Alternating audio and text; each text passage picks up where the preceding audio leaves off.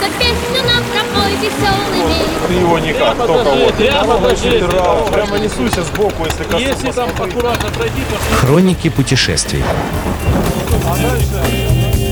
Вы слушаете Моторадио, с вами Олег Капкаев.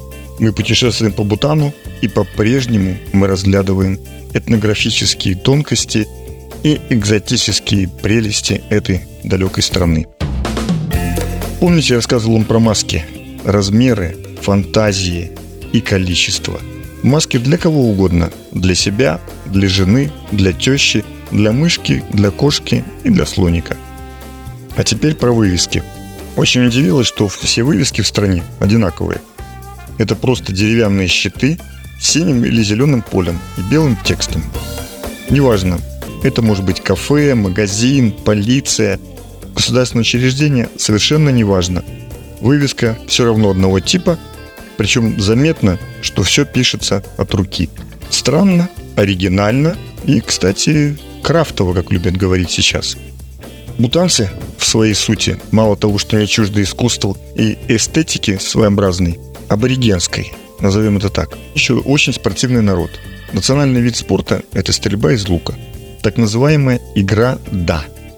Это не просто стрельба, а стрельба в мишень, которая расположена 140 метрах. При этом размер мишени 50 на 100 сантиметров. Я ее даже не сразу увидел, когда впервые видел соревнования. Думал, они стреляют просто куда-то в сторону. Сами состязания проводятся почти каждый день. С пустырей и стадионов разгоняют коров и собак и начинают это состязание. Дом на дом, деревня на деревню, контора на контору, район на район. Действие впечатляет и захватывает. И это не шутка. Как правило, соревнуются 2-3 команды. Перед каждым выстрелом серия танцев и песни. Соперники поют друг другу, все серьезно и одновременно шутливо. Танцы экзотичны, просты и доступны. Ну, текст примерно такой вот этих песен, которые они поют перед стрельбой. Сейчас Вася промахнется, потому что ему жена этой ночью не оказала знаков любви. А еще он плохо видит, в смысле слепой. А другие подпевают ему, да, это Васина жена, не хотела дать ему любви. Ну, а Вася-то просто зоркий сокол. И так далее. И что характерно, в мишень они все-таки попадают.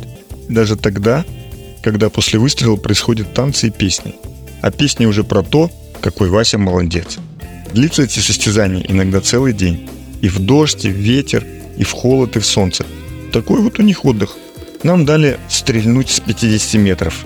Мы, 10 человек, сломали два лука, простреляли несколько стрел во Вселенную навсегда. Попал только человек, в жилах которого течет кровь потомков Чингисхадов. Ну, конечно, это я. Генетика не врет.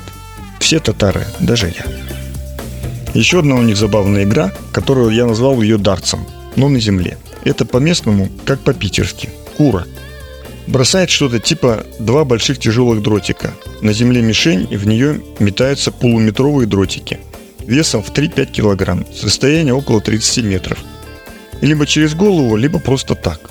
Ну, представьте такое отпиленное заостренное бревно со штырем в арматуры, и они бросают его через голову. Вообще впечатляет. Особенно, когда видишь, что соперники мешают друг другу. Бегают между дротиком и мишенью, орут и поют прямо в лицо бросающему. Я не добросил. Ну, сувениры. Можно привезти дротик, можно привезти маску. Но сувенир надо покупать либо в Пару, либо в столице Тхимху. Но в столице подороже, и надо прилагать усилия по их поиску.